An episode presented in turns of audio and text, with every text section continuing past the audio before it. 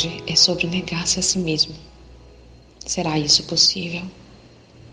São tantas manias, sonhos, desejos e aspirações que temos, muitas vezes de uma vida inteira, e de repente ouvimos que precisamos negar a nós mesmos.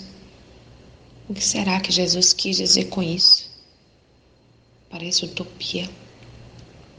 Então disse Jesus aos seus discípulos: Se alguém quiser vir após mim, negue-se a si mesmo, tome sobre si a sua cruz e siga-me.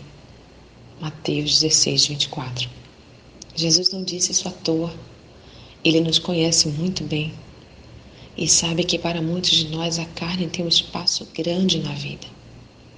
Gostamos do largo e fugimos do estreito, pois este incomoda, aperta.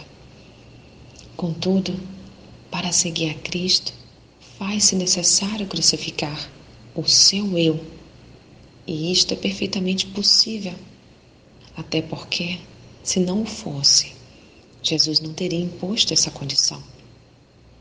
A condição de renúncia é para aqueles que realmente estão decididos a segui-lo.